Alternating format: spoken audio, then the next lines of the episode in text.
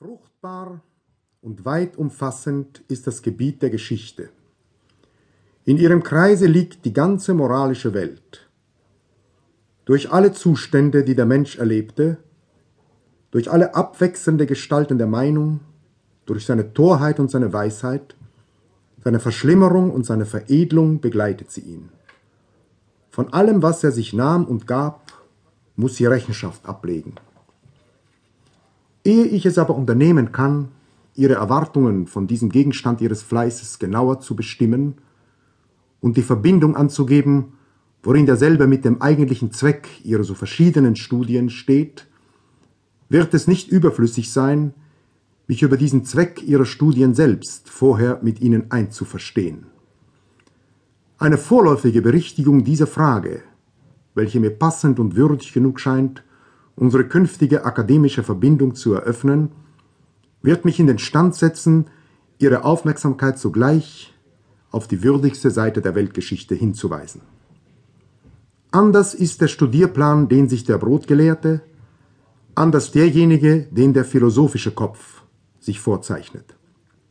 Jener, dem es bei seinem Fleiß einzig und allein darum zu tun ist, die Bedingungen zu erfüllen, unter denen er zu einem Amte fähig und der Vorteile desselben teilhaftig werden kann, der nur darum die Kräfte seines Geistes in Bewegung setzt, um dadurch seinen sinnlichen Zustand zu verbessern und eine kleinliche Ruhmsucht zu befriedigen, ein solcher wird beim Eintritt in seine akademische Laufbahn keine wichtigere Angelegenheit haben, als die Wissenschaften, die er Brotstudium nennt, von allen übrigen, die den Geist nur als Geist vergnügen, auf das sorgfältigste abzusondern. Jede Erweiterung seiner Brotwissenschaft beunruhigt ihn, weil sie ihm neue Arbeit zusendet oder die vergangene unnütz macht. Jede wichtige Neuerung schreckt ihn auf, denn sie zerbricht die alte Schulform, die er sich so mühsam zu eigen machte. Sie setzt ihn in Gefahr, die ganze Arbeit seines vorigen Lebens zu verlieren. Wie ganz anders verhält sich der philosophische Kopf. Ebenso sorgfältig als der Brotgelehrte seine Wissenschaft von allen übrigen absondert, bestrebt sich jener, ihr Gebiet zu erweitern und ihren Bund mit den übrigen wiederherzustellen. Herzustellen, sage ich, denn nur der abstrahierende Verstand hat jene Grenzen gemacht, hat jene Wissenschaft voneinander geschieden. Wo der Brotgelehrte trennt, vereinigt der philosophische Geist. Früher hat er sich überzeugt, dass im Gebiet des Verstandes, wie in der Sinnenwelt, alles ineinandergreife, und sein reger Trieb nach Übereinstimmung kann sich mit Bruchstücken nicht begnügen.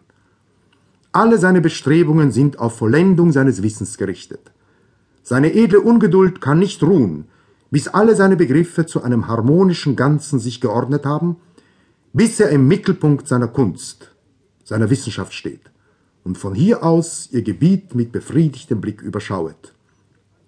Neue Entdeckungen im Kreise seiner Tätigkeit, die den Brotgelehrten niederschlagen, entzücken den philosophischen Geist.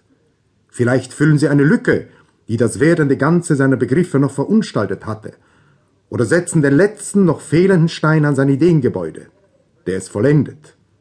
Sollten sie es aber auch zertrümmern, sollte eine neue Gedankenreihe, eine neue Naturerscheinung, ein neu entdecktes Gesetz in der Körperwelt den ganzen Bau seiner Wissenschaft umstürzen, so hat er die Wahrheit immer mehr geliebt als sein System, und gerne wird er die alte mangelhafte Form mit einer neueren und schöneren vertauschen.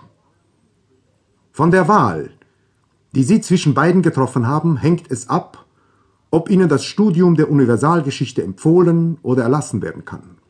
Mit dem zweiten allein habe ich es zu tun. Denn bei dem Bestreben, sich dem ersten nützlich zu machen, möchte sich die Wissenschaft selbst allzu weit von ihrem höheren Endzweck entfernen und einen kleinen Gewinn mit einem zu großen Opfer erkaufen.